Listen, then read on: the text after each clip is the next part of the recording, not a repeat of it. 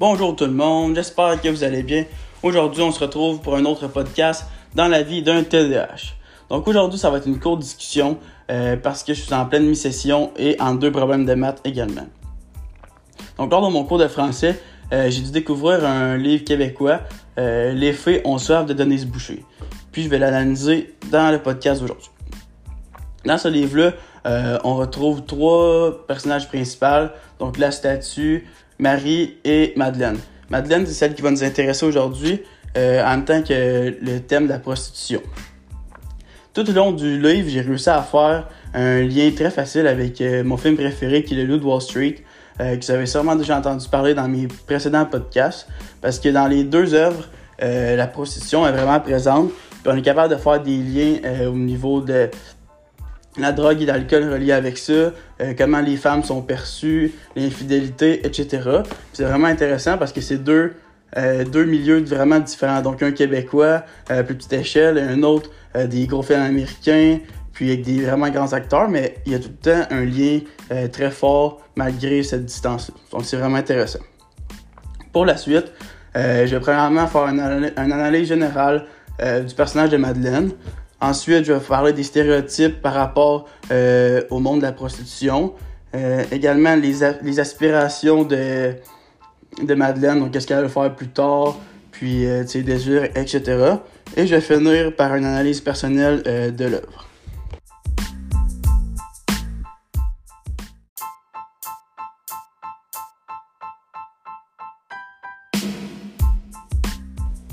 Débutons avec l'analyse du personnage de Madeleine.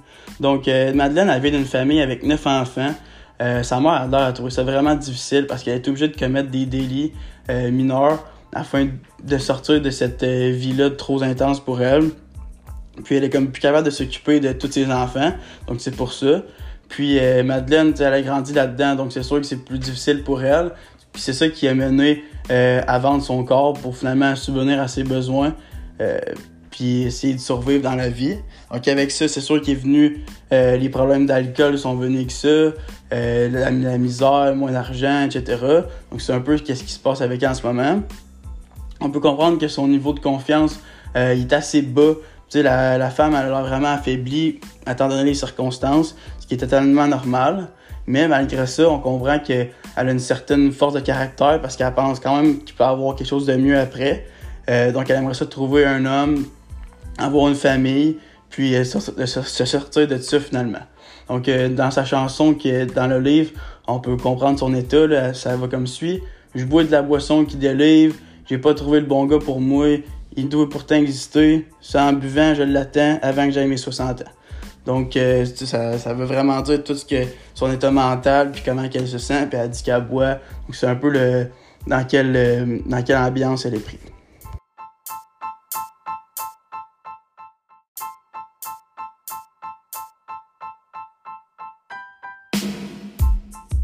Passons maintenant au prochain point, donc celui des stéréotypes qui représentent le plus le personnage de Madeleine.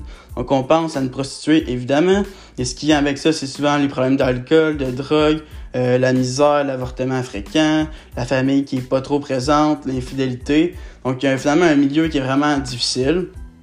Un exemple d'infidélité qu'on peut voir souvent, c'est euh, des personnes avec des très bons travails qui vont euh, tromper leur fiancé avec euh, une travailleuse du sexe. Comme on peut faire un lien euh, dans le film du Loup Wall Street, euh, des courtiers en bourse, donc qui ont des très bons travails, qui vont vraiment tromper leur fiancé avec des travailleuses du sexe uniquement pour leur plaisir.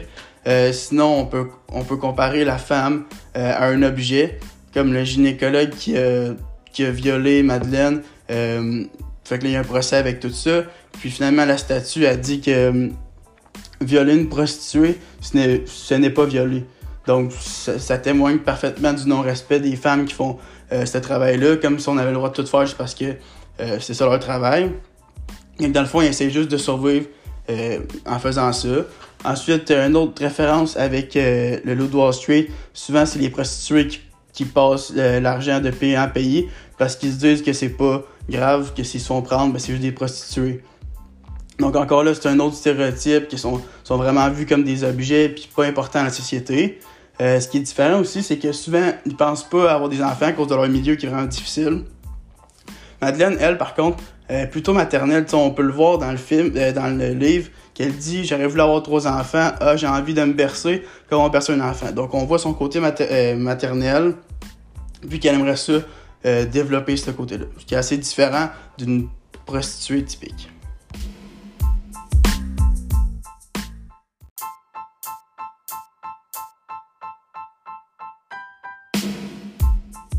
Parlons maintenant des désirs et des aspirations de Madeleine.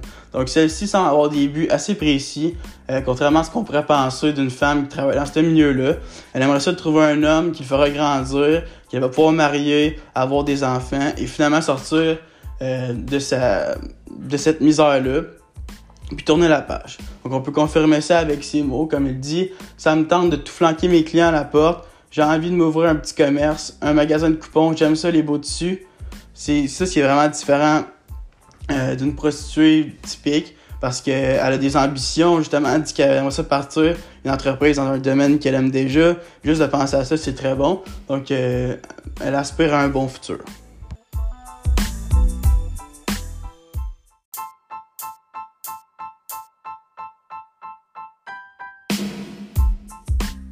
Ensuite, la question qui tue. Qu'est-ce qu'un étudiant en affaires qui n'aime pas particulièrement la littérature pense de ce livre? Eh bien, j'ai été agréablement surpris parce que j'ai aimé que le, fait qu'un sujet tabou ait été abordé, que ce soit une histoire véridique, euh, avec seulement trois personnages. Donc, c'est tous des aspects qui font que la compréhension a été vraiment facile. Puis, avec ça, il y avait une certaine morale, quelque chose de profond à comprendre. Euh, donc, vraiment intéressant. Cependant, ce que j'ai moins aimé, c'est que je ne suis pas un fan de théâtre. Donc, euh, des pièces comme ça, euh, c'est pas ce qui me passionne. Puis, lors de la lecture, le fait que chaque nom soit écrit euh, lorsqu'une personne parle, j'ai trouvé que ça rendait la lecture un petit peu plus saccadée. Mais c'est tout pour les points négatifs. en somme, j'admire l'œuvre parce que je pense que c'est assez difficile de faire un livre avec une pièce de théâtre, surtout sans illustration. Et je pense que la tâche a été très bien remplie.